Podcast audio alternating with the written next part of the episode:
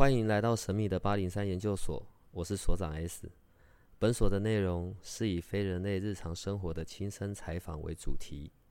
我们有一个不公开的脸书社团，不定期的会有直播与影片的分享。如果你要加入，记得通关密码是 S。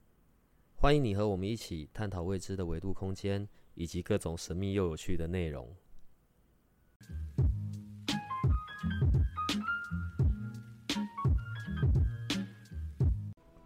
我想问一下，花精，我是要把它当做精油，还是把它当做是水？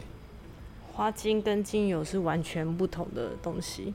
其实，它花精是呃固定某些的花，它是在被挑选过的花，然后在很安全的环境、跟没有污染的环境中长大的。它是固定某些花园。某些品种，然后长在某些地方，然后那个地方的环境是很干净，比如说它没有空气污染问题，然后在那个地方，他们采下来的花去放在水里面，然后在阳光下曝晒，然后呃曝晒的时间够的时候，他再去把它那个花茎里面那个水，它去做成母丁，就是做成它的那个丁剂，然后我们现在用到的花茎都是那个的在在稀释。对啊，所以它其实它跟它跟精油完全没有关系，它只是单纯的取用那些花的频率，然后把那些花的频率记录在水里面。那它里面会放一些的那个白兰地，是为了防腐。以前呢，然后有让我抽过，就是直接抽花精嘛，然后现在抽出来状况，呃，可能就是在那个花精所对应的频率。或者是状态，我在那一块是失衡的。我我不太确定我的用字遣词对不对。那但是在这一块可以解释一下吗？就是譬如说我抽到那个什么矢车菊，嗯哼，矢车局嘛，对对，然后它就代表我现在是什么状态？嗯，哦，矢车局通常就是你会过度的去迎合别人，嗯，然后就会呃好好先生就会你会过度的。去，只要人家对你有需求，对你提出要求，你就会尽可能去满足大家。然后，所以那个巴赫医师会说他是门前的踏脚垫，就是每个人走过去都要踩他两下才 才才开心。就是他是人太好了，然后因为他心非常的温和，非常的柔软，然后他又很乐意助人，所以矢车菊的人有时候就会。太过消耗自己的能量，他会一直掏出自己的这些爱啊，掏心掏肺的对每一个人去照顾每一个人，然后就忘记自己真正的需求跟使命。所以使车局的人很容易到最后啊，就是会觉得虚弱，会觉得虚脱，因为他都把他的能量给别人了。所以假设用刚刚那个情境继续哦，所以如果是那个状态，我就应该要喝。喝矢车菊的花精的水吗？是可以有帮助，它可以就是让你适时的回到自己。可是最重要的还是你要自己矢车菊的人要自己去意识到这个问题，还要去发现说，哎，好像是在这个部分，我是不是要有一个界限？然后是不是要先把一些注意力回到自己？主要是他协助他去自我觉察到自己的这方面，然后他就把他的力量回到自己。而不是说只有喝那个水就有用，所以很多人会去，呃，瞒着家人、瞒着老公、瞒着爸妈，去在他们的水面下花精。其实我觉得效果都不好，因为他们没有意识到他们的人生中真正发生了什么样的问题。好，听到这个声音就知道我们很喜欢的阿米亚老师来了。Hello，大家好，我是阿米亚姆昆达。呃，在阿米亚老师这边，除了是圣火传承的这一个部分之外，另外一个阿米老师用的最厉害的就是花精了。所以，我们今天谈的东西就是跟花精有关的。嗯，花精巴赫巴哈花精它的起源，可以跟我们讲一下它是怎么发生的吗？我只知道，就是有一个巴哈医生，然后找到了这个东西，对，然后它是怎么样被运用在疗愈上面的？对，然后还有它的疗愈跟一般我们所以为的疗愈又有些什么不一样？嗯，巴赫花精跟巴哈花精都是一样，它其实就是一个翻译名不一样。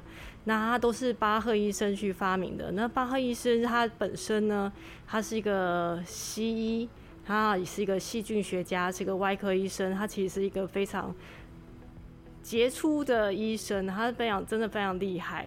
然后他也跟顺势疗法有关，就是他其实涉涉猎的非常的广。那他会发明的花精，是因为他。呃，在十几岁的时候，在家里工厂工作，在当当医生之前，他在家里工厂帮忙，然后他发现了那个家里面的工工厂的工人很害怕生病，因为他一旦生病呢，他们就没有办法去负担家里人的开销，因为他没办法赚钱，然后就发现疾病对人的影跟人之间的影响。然后他就很有一个起心动念，他就会很希望可以带领人不要再去被疾病给困扰，所以后来他就去学了医生，他去当了医生，去考上了医学院。那考上医学院之后，他就非常认真的一直在钻研他那些研究，因为他也真的很有热忱。然后在某一次的急帮病人急救的时候，他就突然倒下了。他突然倒下之后，他的同事就发现他严重的癌症末期，然后整个人都内出血了。然后他的同事呢，就赶快帮他急救，救回来之后就发现他的癌末已经太严重了，只剩三个月的生命。然后那时候还是他才三十几岁吧。然后他说：“哈，我发明了这么多，写下了这么多文献，然后我只剩三个月的生命，那我要怎么样把这些东西给传承下去？不要让不要让这些东西就这样被浪费了。然后哪一天他死了，这些东西就……”就好像没有用的东西也没人知道，就是觉得很可惜。所以他在他呃以为的接下来的三个月的生命中，他就开始疯狂的工作，疯狂做研究，疯狂把这些东西写下来。然后他就本着这个想把这些东西文献留下来给后人的这个大爱呢，然后就一一把这些东西给记录下来。然后不知不觉时间就过了三个月后，他也活得好好的。然后在这个过程中，他也发明了、发现了花精。然后他就发现了大自然中其实有很多的东西是可以帮助我们去呃疗愈我们的情绪的部分，而不是只有药物。他会发现西药有一个瓶颈，那个西药的瓶颈呢，就是说我们的西药好像就会去找到一个症状，然后我们就去疗，我去治疗治疗这个症状。但是我们不去问说这个症状是原因是什么，是什么原因造成的，我们只去看那个结果，不去看它的最根本的原因，然后发现这其实是一个没有办法完全去治疗疾病的一个瓶颈，就是他从他的病人的身上去把这些病人的情绪，就是哪些人生的哪些病，然后他们可能有哪些的情绪，他去把它做了一个研究跟归类。然后就找出了一些相对应的花精，然后就用这些花精呢去试在病人的身上，然后就发现，嗯，可以产生很大很好的效果。因为当病人借由花精去抚平他们的情绪的时候，他们的身体那好像也跟着改进了。当然，他们中间也很强调说，你要去改变你的生活态度。他就会说，疾病的发生，每个疾病的发生，其实都在提醒我们。我们的生活有没有活在正轨上？是有哪些地方失衡了？然后哪些情绪失衡了？所以花精其实是非常重视一个回到内在去检视自己的状态，所以它其实是一个很好的自我疗愈。我我我觉得有时候在认知上面的主观哦，然后其实会会很妨碍妨碍。更多的认识，或者妨碍我们所可以打开的空间。好，我会这样讲，是因为我觉得我知道花精，我知道，知道，知道很久了。可是我没有去很认真的看过关于花精它的应用的方式，然后还有它可以带来的那些功能。因为在我脑袋里面，我觉得的疗愈，你知道，就像我们灵气啊，手要搭上去，你知道，然后有。感到热，感到能量，对，然后或者就是要锵锵锵，对，就是有那个法器。花精就好像我是说我啦，就好像女孩子那种扮家家酒啊，然后带着这一堆器材，就觉得这东西不会是我会去碰到的。好，然后在最刚开始的时候，像你也帮我弄到那个水里面喝嘛。好，我我必须要承认，那个在整个的状态上面是让我感觉到很奇妙的。所以在我的想象里面，就很像，很像医师在开药，你知道？所以我就是缺什么滴什么，缺什么滴什么，喝什么，对，然后喝个几次，我的那一个部分就会完整的获得解决。好，以上我讲的这些都是错的，就是是我自己。胡说八道的以为，所以今天我们有一个机会，因为是你，我们可以重新来看关于花精，它是怎么应用在疗愈这件事上面的。呃，第一个是我会很疑惑的是，它是一个自然的的东西，它是自然产生的，它也并不是有经过什么加工的，它所对应到的处理情绪，我我不太确定我的认知有没有错啦。它好像好像是在情绪上面的的舒缓还是疏通，是这个样子的吗？其实你刚没有胡说八道，你说是对的啊，真的吗？对啊，因为巴赫花是呃巴赫巴赫医师当初的确是把它称为花药，因为他是医生嘛，他是真的拿来治疗他的病人的。那他当初在发现这些花的过程，他其实也是因为自己经历了一些的病痛，所以我觉得他，你看，说他就是其实就像神农氏尝百草一样，他因为他自己头痛而发明了他的偏头痛，他去发明了凤仙花，然后或是因为他遇到了哪一个很严重的疾病，他就发现了哪一朵花，其实都是有一个它的起源，然后好像有一个冥冥中的注定指引他去找到这一朵花的解药。呃，这个这个情绪的解药，比如说有一个很有名的，就是台湾的妈妈常常去，呃，会失衡的一个部分，那一朵花叫红丽花。红丽花就是会过度去关心你所爱的人，然后很多的妈妈都会这样，这很正常，这是母性。就是小孩出门了，你就开始担心他今天不晓得好不好，在学校好不好，有没有乖乖吃饭，有没有跟同学打架。那天气冷了，他知不知道要穿外套？那有没有带雨伞？等下回家会不会危险？会不会呃会不会遇到坏人呐？会不会嗯晚回家五分钟，你就开始担心他是不是出了什么意外？就是很多妈妈或是很多的母女性，好像真的比较多女生会有这样的失衡，男生好像真的比较还好，我也不知道为什么。对啊。就是男生比较理性嘛，对啊，就是很多妈妈会有这方面的失衡。这个红地花的失衡呢，当初呃发现这个花精的时候，是因为巴赫医师在使用斧头劈柴，那他那个斧头呢，因为古早的斧头，他那一个不小心，他就那个斧头的刀就飞出来了，然后就巴巴赫医师就受伤了。血流如注，然后身边的助理就很担心、很紧张，然后每个越担心，巴赫医师觉得他的伤口越痛，就是他的，就是身边的人的担心跟紧张，反而加剧了他的疼痛。然后他就发现了红丽花这一朵花精，所以他就说，红丽花是一个这个花精呢，是因为你很多很多的爱去给你你想要关心的人，可是被你关心的人可能会因此会受到一些的压力。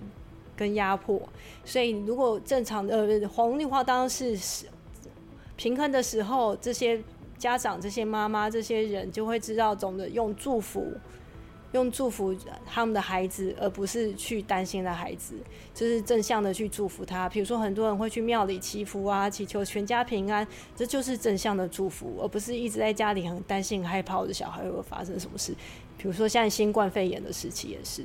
很多人就会去很担心说：“哎，我小孩会不会口罩有没有戴好，会不会染疫？”可是我们其实用很正常的心态去，我祝福他一切平安，那他就会自自然的，就很多事情就会很比较平顺，而不是去一直召唤那个负面的念头。我们的现在俗称缩短的，然后我们就会嘴巴上讲的巴赫花精啊，然后或者是只讲花精。可是它的原始的正正确的名称，好像是叫什么巴哈情绪管理花精，是是是这样吗？你说它的正花确精的名字吗对，这个这个疗愈的工具还是它这个其实就叫花精，它那时候还蛮简单的。它因为它的英文名就是叫 flower remedy，、嗯就是一个花药。对啊，因为在它的他所表述的一个部分，他一直在说的是巴赫花精只针对情绪状态，像刚刚举的那个例子，呃，我有外科的受伤，或者是肿瘤，或者是什么的，本来我就还是得要去看医生嘛，对，但是花精可以有效的在情绪上面去达成管理、控制、舒缓。我不知道哪个字眼比较对耶。花精跟情绪之间的这个关系，可以跟我们说一下吗？花精它是一个很好的辅助疗法，就是它就是人生病了，我们当然是还是要去看医生，去找出问题在哪里。然后，可是同时间，我会很建议我们的听众朋友们，当你遇到身体上的疾病，花精是一个非常好的辅助。为什么是一个很好的辅助？因为巴赫医生有跟我们一直的强调，所有的疾病都是由情绪失衡引起。所以，当你有一个身体上的疾病的时候，我们去治疗它生理部分的时呃的部分的时候，其实我们可以回来检视一下我们的人生是什么样的生活态度，或是什么样的习性造成这个疾病产生。比如说，我们都知道很多人会有，嗯，很多女性朋友会有肺啊，或是他有乳房、子宫部分的问题。那可能跟女性长期会比较，就像你刚刚说的矢车菊，她会比较多的容忍、包容、去忍耐，或是一些爱的议题有关。那这时候如果可以同时用花精来检视我们的我们的情绪哪边是失衡的，然后同时一起加进去辅助，我觉得对疾病的根除是有正向的帮助。你刚刚说所有的疾病，然后都跟情绪这个部分是有有关联的。哦，好，不管是我们现在在讲的花精，然后或者是平常，你知道，你大概是我们这边最博学多闻的了，对，就是学的东西是最多的，呃，或者是其他的这些疗愈的方式，好了。是不是都是在处理关于情绪上面的的的部分啊？我们所谓的疗愈，说的疗愈吗？哦，其实几乎都是从情绪面，就是一开始大家会接触疗愈，大部分人都是因为身体上有不舒服，一定要让你痛了，很不舒服、很酸、很很很难过，我们才会开始去意识到要回到去注意自己的身体嘛。就是人好像有都有这个惯性，那你去意识到你去连接你的身体之后，你就会发现你有很多的很多人的那些病痛，其实是因为很多的情绪去卡卡或能量卡在那个地方，没有办法流通而造成的。我嗯，但是所有的疗愈是不是？你刚刚的问题是所有的疗愈是不是都跟情绪有关？是吗？对啊，好像。在第一呃初刚开始接触那个疗愈的时候，大家会先是从身体跟情绪这方面去切入，会比较简单。因为因为好像一开始接触疗愈的人也不太会去想到说呃什么会不会跟什么因果体啊、什么超因果体啊，或是前世今生有关。当然，我们撇开台湾，因为台湾人的那个道教。的那个观念非常的浓厚，很多人会提到冤亲债主，对，是或是祖先议题。我们先撇开这部分不去讲，我们先回到自己，回到自己的这个肉身，就是好像是我们的身体或是我们的心理有一些状态出现的时候，我们才会想到去，呃呃，当然应该先想到是治疗，不是疗愈。这也是跟我们的习惯有关，因为治疗跟疗愈又不太一样。治疗就是一个很被动的，把我交给医生，把我交给护士，把我交给这些可以帮助我我给你看然后你看完开药给我，我就吃药，事情解决结束，这样。那疗愈是什么？疗愈的主控权是在自己哦。疗愈师只是陪伴你走一程，疗愈师只是在旁边提点你说：“哦，你是不是应该检视说哪里有问题了？那你要不要跨越？要不要去面对？”要不要去处理？决定权在谁？在你自己哦，不在疗愈师哦。疗愈师是在陪伴你跨越这个问题。如果疗愈师是主动去干涉他主动干涉说你应该今天要喝三次花精，没喝你就就不会好。那其实就是就是疗愈师就走走入了治疗，其实那就不是一个很正统的一个心，呃，就一个很正确的心态。疗愈师其实要保持一个很开放的心态。我告诉你说，我建议你说，今天这个花精你可以一天喝四次，它可以呃支持你哪些面相。那如果你不喝也没关系，那是你的选择，对不对？就是疗愈师并不会告诉你说，你喝这三次之后，呃，两个礼拜之后你这个问题就会解决。这样对于一个疗愈师也太辛苦了吧？我是说，我所认识的，包含你这样子的疗愈疗愈师，可能真的都很有那一种舍己为人，或者是你知道唠叨碎念。我是说，就是真的想要个案上面会有不一样，可是又要做到像这样子的，把把那个决定权还给他自己，然后在旁边看，不会觉得。心里就很圈圈叉叉，觉得很不受教之类的吗？我花了很多年的时间跨越，直到有一天我学会用神的角度去看待事，就是这件事情。什么意思啊？我有，因为我之前真的会很揪心啊，我就看到别人在受苦，可是我又帮不了他。嗯，因为你们很多事情就是你真的就真的只能在旁边看着嘛，即便是你自己的家人、你自己的先生、小孩。爸爸妈妈，你也没有办法去控制他或控管他们想要怎么样。你叫他不想改变，就是不想改变。嗯，那有时所以有时候你会就会有那个，哎呀，明明知道这样对你是好，你为什么又不听我？拳头握紧。对，我为了这件事情静心了很久。有一天我问观世音菩萨，因为我的主神是观世音菩萨，我问他说，我真的觉得很痛苦，就是我我要怎么帮助这些人？然后他就跟我说，很简单啊。你现在就站在我的位置，站在我的身边，看待一切，你就懂了。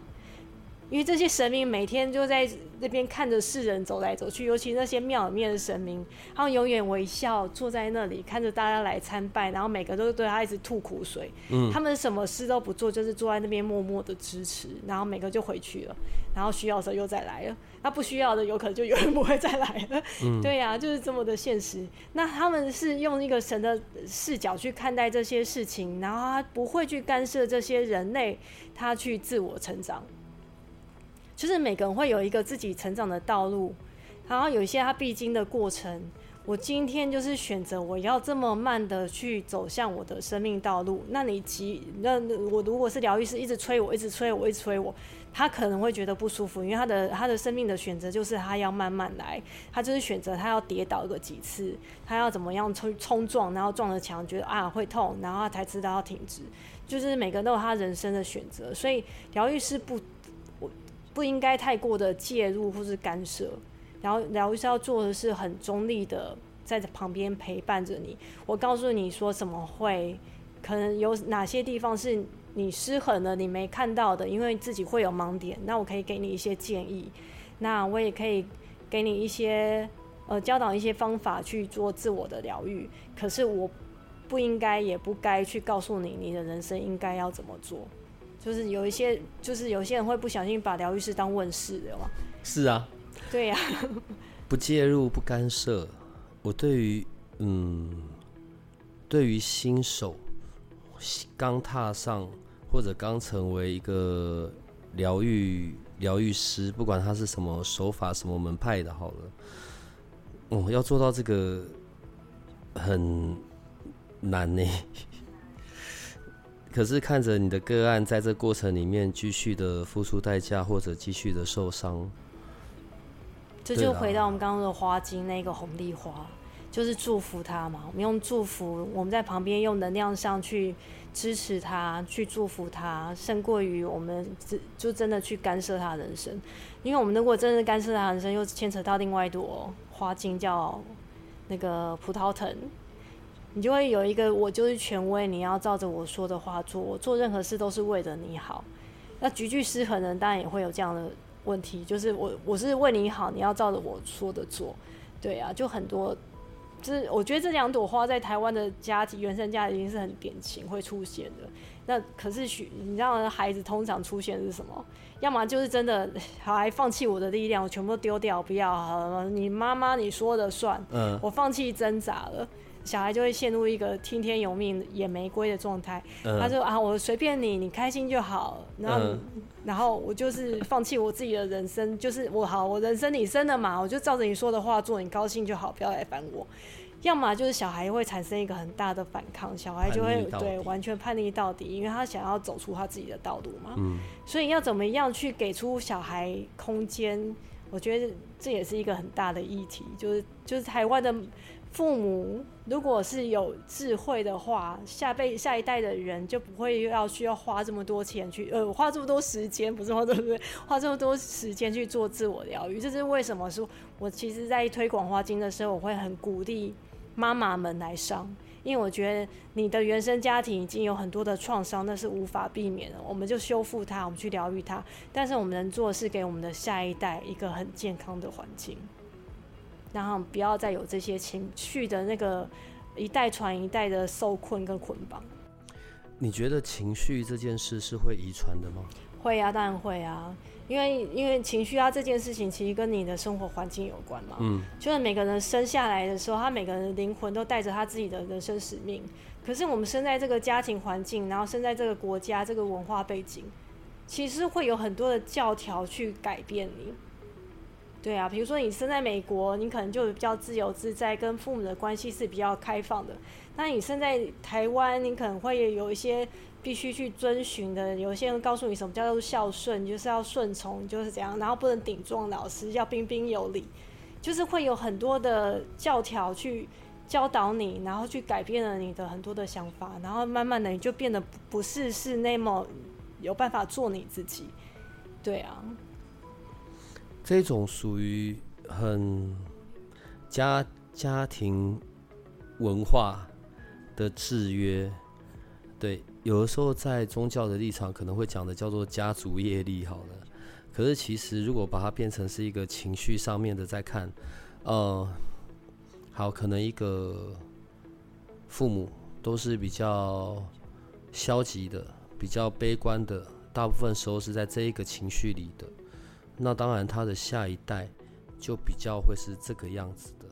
所以我在讲的情绪的遗传，对，我可以稍微举例一下，因为我们讲到的业力，我觉得其实也不要那么害怕，因为台湾对业力这两个字有一个莫名的恐惧，讲到业力就很恐怖，诅咒对，永远不能翻身，会出问题。其实我觉得，我倒也不觉得，我觉得“业力”两个字在西方的翻译，它就是未完成的功课，它就是提醒你。这个说法比较好，哎，对啊，就是提醒你说，我有一个功课没有完成。你可能比如说，呃，我跟 S 所长之间有一个功课没有完成，那我们俩一就一起去让它圆满，然后圆满之后，我们两个，诶，这个功课我们做完了，我们就可以再往我们的下一步前进。所以很多的情侣分手的时候会很悲伤，或是会弄得很呃没送，很对很难看或什么样。嗯可是因为我觉得他们当他们了解说，哎、是你们两个之间的功课共同完成了。然后就彼此祝福，然后让彼此可以到下一站去更完美、完完满、他圆满他们的人生。其实我觉得这样的转念会让很多人的那个心态可以变得比较舒服一点。那讲到一代传一代，这个就很多的花精都会啊。我们最明显是菊苣花精，他情绪勒索这件事情是真的还蛮可怕，而且会一代传一代。嗯嗯嗯嗯妈妈情绪勒索我们，嗯，然后我们会不自觉的也这样情绪勒索我们的孩子，嗯或是情绪勒索我们的另外一半，而且我们会毫不自觉，因为它就好像内建在我们身体里面的一个基因一样，已经是很自然而然的反应了。，对你不会发现它是不对的，然后你就会发现，诶，你就是很自然这样对待你身边的人，而且更苦、更讽刺的是，通常你越讨厌别人对待你的方式，你就越会去对待别人。所以这其实你说一代传一代，其实还蛮明显的，就是因为他们是这样长大的嘛，就好像真正已经被复写在他们的基因里面。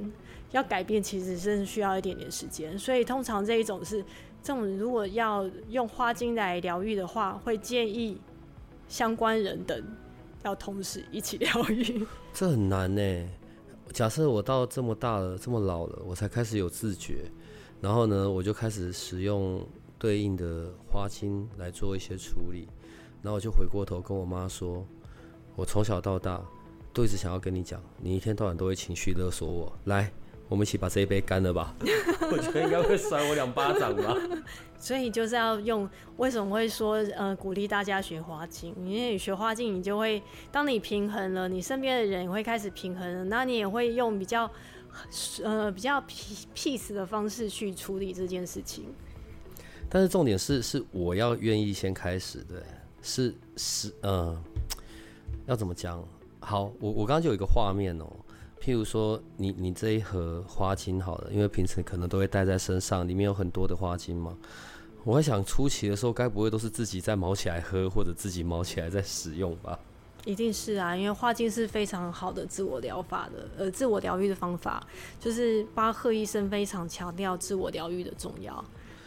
他很奇怪诶，就是他也不会学一些，不管说什么，我要用你知道宇宙能量啊、气的力量啊，对，或者我嘴巴也不用什么念念有词一些什么，它就是真的好像在。使用一个很特殊的，但是又随手可得的一个工具，我是说这些花啦，对，当然里面有些花是我听都没听过的。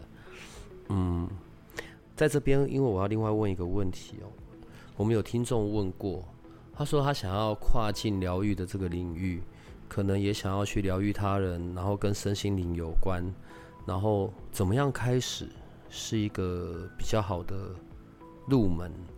对，但我到现在还没有回答他那个问题啦。有的时候我自己回想我这整个过程，我也不太确定我的入门是些什么。只是在这一段时间，因为对花精的重新认识，嗯，好，有一个说法是在疗愈别人之前，可能都要先处理好自己吧。那如果在疗愈自己的这件事上面，花精，你个人是比较一个比较推荐的？花精是我非常推荐的。因为我自己的一开始就是从花精开始，就是我的走上这条身心灵的道路。我当然当初也没有想过要走上能量疗法或者什么，那那当初是我完全没有想都没有想过。就是也就是说，现在的我是我十年前、二十年前完全没有想过的样子。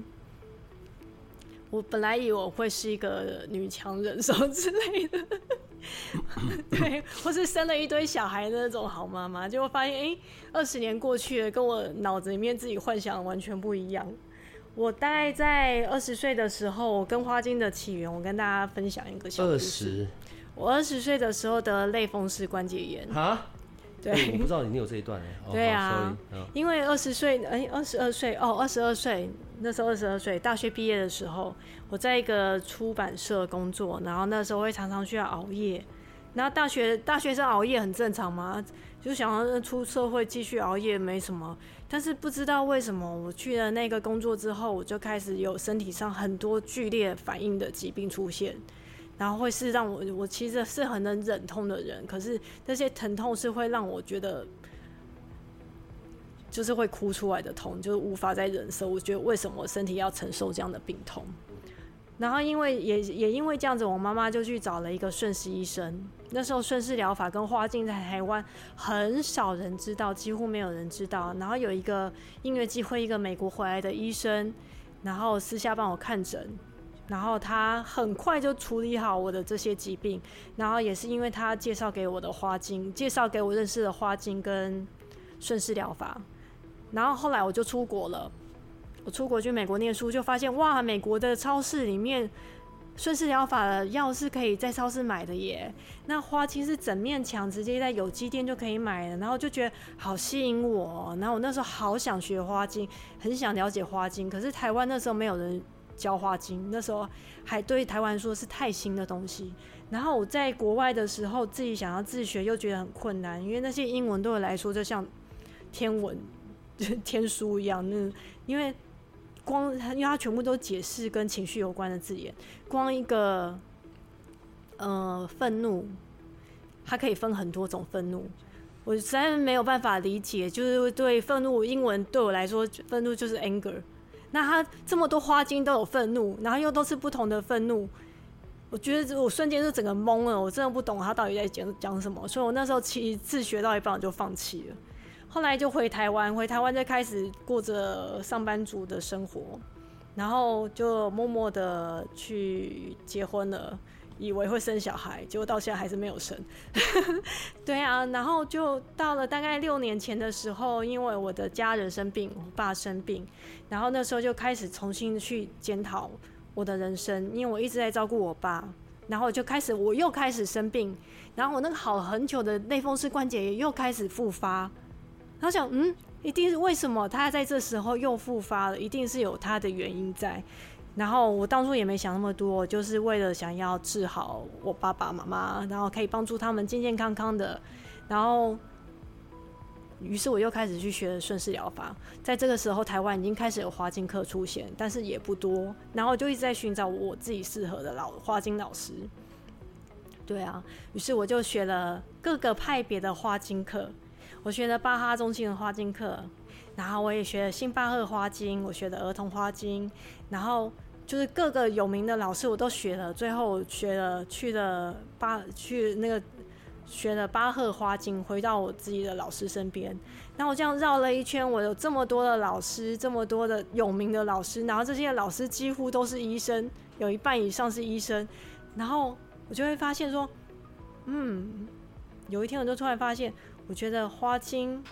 带领我默默的穿越了这么多的课题，然后就真的带领我走上了疗愈的道路，而且是我真的不知不觉，就是我因为学了花精，开始学了灵气，学了其他的疗愈，然后走入了生活传承，一直到现在，成开始当一个老师，然后。你现在回头去看，其实是毛骨悚然的哦。因为花精其实正就是在带领你走上你的生命道路，而且它是用很自然的方式，它就是带领你走上生生命道路。然后我再回去看巴赫医生的书，他说，如果每个人都可以借由花精做好自我疗愈，然后对这个世界上其实就是一个贡献，你知道？因为我们每个人就是一个，他他很强调这世界是一体整体性。就是我们都是一，就是大家都是一样的，是一家人，是一个大家族。然后当我是好的，然后别人也开始越越来越多人变好了，这世界就会越来越好。然后他也很强调说，花精会带着你走到走上你的生命道路。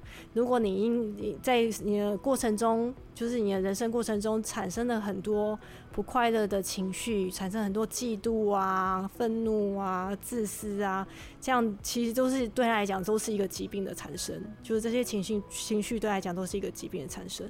然后产生这些疾病，或是真正已经严重到肉体上的疾病的时候，他就会很建议大家停下来看一下。我的人生发生了什么事？我是不是是在做我的心不愿意做的事情？我的理智告诉我应该要这么做，但是我心有跟随吗？比如说，很多爸爸妈妈会说，小孩就是要当医生才能赚钱，所以他从小就会培养他的小孩去当医生。但是他小孩其实有可能他想要当的是小提琴家、画家或什么，这时候就可能会跟他的内在就会产生一个拉扯。孩子没有办法朝向他自己心里想要走的道路，所以我们就会发现，诶，很多人到了中年之后就开始发展他的第二专长。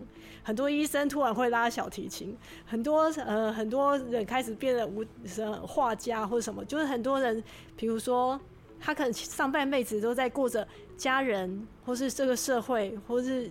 别人希望他扮演的角色，等到中年之后，他开始觉得好像哪里不太对劲的时候，才开始去追寻他自己的人生，去找出他真正自己想要做的事情，就是走向他自己的生命道路了。对啊，这样子的一个探探索的时间过程，可能会需要很长哦。对啊。嗯，但回到刚才讲的，好。就只针对在花精上面，因为我得要先做我个人的疗愈，或者做我个人的能量上面的平衡。我要怎么样可以去辨别我现在的情绪，呃，并且可以停下来。举举例，像我，我刚才讲在花季里面讲到，光愤怒就有很多种很多种，它的它的分法。问题我现在就在会多，我哪有可能停下来？然后我就会可能骂人呐。摔东西啊！我要做这些事情，我才能够停下来。我是没有办法真的完整的停下来，去辨别一下哦，我现在这个情绪是怎么一回事，并且去看到更深的这个根源，可能并不是这一个此刻正在发生的事件而带来的，而是可能在更遥远的过去，可能有类似的场景，然后刚好现在发生的事跟过去的那一件事情有了共感，我我我找不到别的字眼，所以才让我整个的这样子的爆炸，然后甚至是伤害到我自己的情绪。我是说要能够做到像我刚刚讲的那个过程，比较相对比较深层的，比较去自我探索的那个，在事件的当下根本不可能啊。所以有什么方式是我可以让我很理智的，然后可以在那个事件的当下停下来呢？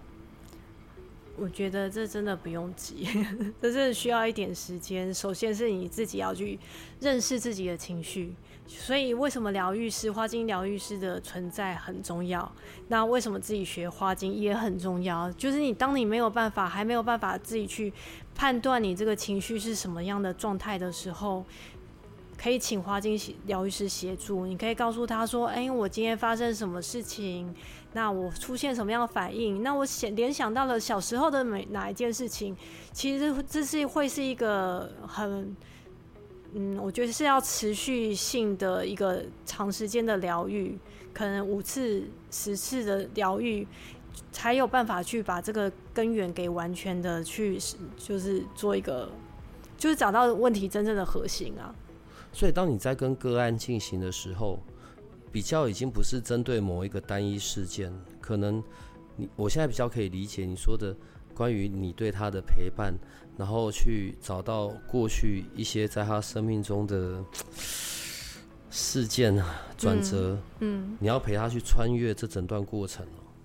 因为当他在跟我说我他的这些情绪、他的感受，他可能会有一些过去的过往的。记忆或是一些念头或是一些情绪就会跑出来，当然这这样可能在我们的生气当下，我没有办法去理解说这件两件事情是有关联的。所以为什么那个咨询的过程很重要？咨询过程其实是在陪伴这些个案去面对自己的人生。当我讲出我的情绪，我讲出我的人生的我的故事的时候，他同时也是在面对自己的发生的这些状况，然后去。开始整理自己的这些过往，然后当你开始面对这些人生的时候，疗愈就已经开始启动。成为花精的疗愈师，他的过程、他的路线是怎么样？会不会很难呢？很简单。然后会不会要花很久很久？哈，很简单。很简单，因为巴赫伊斯那时候特地强调，花精疗愈非常简单，他希望每个人都越多人学会越好，所以不需要任何的科学背景。然后你也不需要是个医生，因为有一有一些的疗愈是需要医生才能做的嘛。他不需要是医生，他就是非常简单，他就是一个来自大自然的恩典。只要我们重新跟这个呃造物主的爱连接，然后我们愿意敞开自己，然后其实三十八种花精，大概。四天的时间，四个整天的时间就可以学会，然后就可以学完之后就可以开始练习帮自己开花精。但从帮自己开花精到职业会需要一点点的时间，因为需要一些个案的累累积嘛。但是我觉得可以从自己疗愈自己开始，疗愈自己的家人开始，疗愈自己周边的朋友开始，然后去慢慢的练习，慢慢累积经验，然后你就会发现整个能量场的转动真的是不可思议。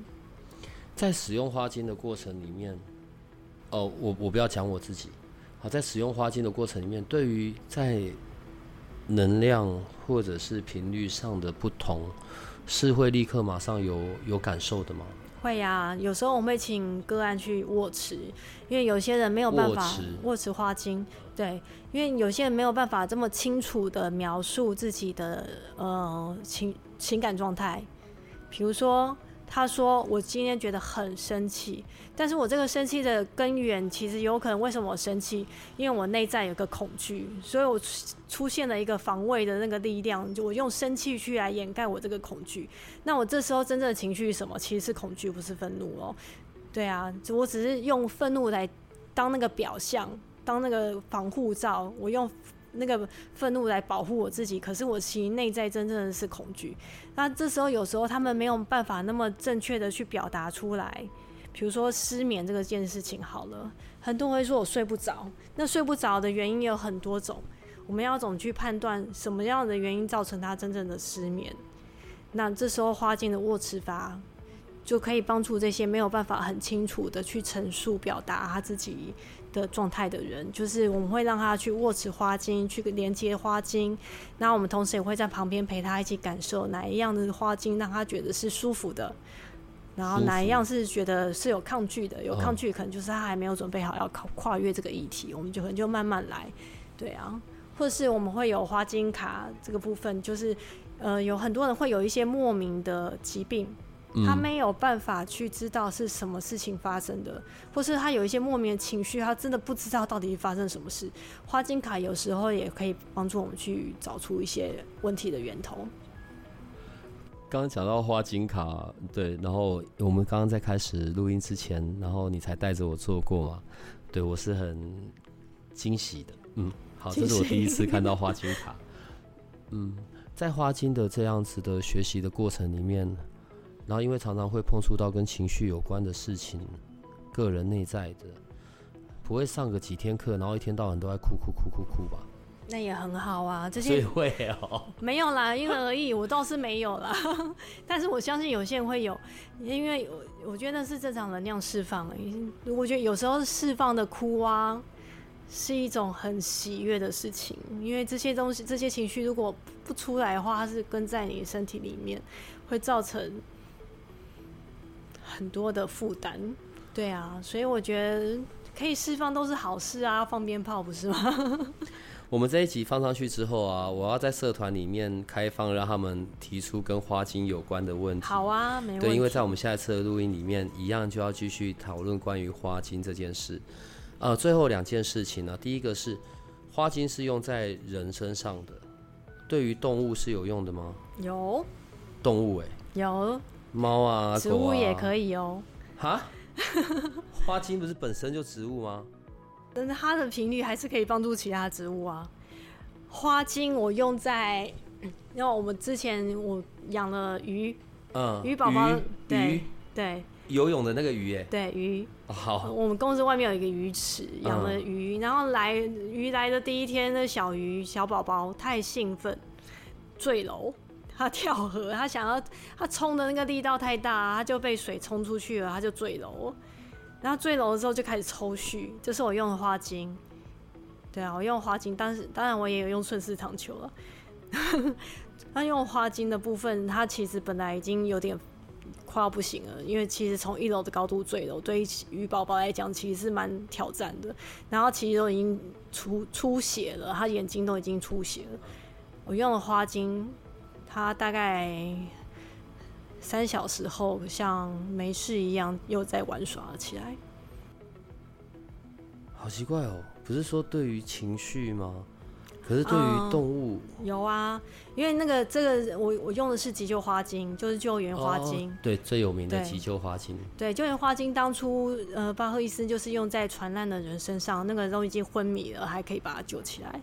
对啊，所以救援花精其实我会蛮鼓励大家在车上备一管，因为像我自己之前有一次出车祸，被撞，然后那个我就是马上就。你知道那个冲撞击力其实很大，其实就是像我们说的魂会跑掉一样。对啊，然后就整个人都空了。我其实当下有吃的有有用的救援花精，然后到了一小时之后才发现我内其实有内出血，可是它已经止血了，就完全都没事。对啊，所以救援花精其实很好用。然后在长辈我爸之前有好几次一直在进进出出医院的时候，血压太高，因为他紧张。救援花精也可以帮了很大的忙，就可以让他情绪比较稳定。对猫猫狗狗有用吗？有啊，猫猫狗可以用正常的花精哦，一样是可以判断他们的情绪。就是你可以去判断他的情绪是哪一个失衡给他用。对啊，有一些有些猫会有局距失衡，就是很想要黏着主人，或是有一些我有遇过一只松树的狗，就是它它的它的长期有个。腰椎的问题，有点下半身瘫痪，然后因为这样，它的主人必须要帮它拔屎拔尿，它狗产生了一个内疚，然后那个内疚让它的腰更更严重了，然后这这时候就可以用松树这个花精帮助它。你现在是台湾地区为数不多的萨满哈，女巫，对，魔药学这样子，女呃魔药草。呃，上一次我们在润上面，我们做线上的那个活动嘛，对不对？然后反应都很好，然后上去的研究生们也都很开心。你看，你有看到他们那些回馈吗？谢谢大家。对，呃，如果有机会，我们把这件事情变成实体的，我想你应该会很乐见其成，对不对？好，我就等你这句话了。好哦。嗯，那我们今天就可以到这里了。我们就准备让它变成实体的发生。好啦，因为我们在讲花精，可是有的时候这个讲是我们就是在网络上在空中听到这一些，嗯，可是如果我们可以看到现实的、事实的，或者真的能够有机会去体验到、感受到，对，像你今天的那个花金的牌卡，对，也是让我非常惊喜的。我想要我们有这样的一个机会，对。然后来实现一下这件事情。好，我再通知你时间就好了。好。然后一样就会名额有限，好不好？好啊，好。七月。七月。嗯。好。我们就早一点吧。好。那我们今天就会到这里。下一次来还是要继续继续针对花金的部分，然后我会让我们的研究生来提问。哈。好哦。好，那我们今天就到这边，可以了。谢谢大家，拜拜。如果你喜欢我们的节目，请多帮我们分享，并且鼓励订阅，让八零三研究所可以持续成为你探索灵能世界的另一只眼睛。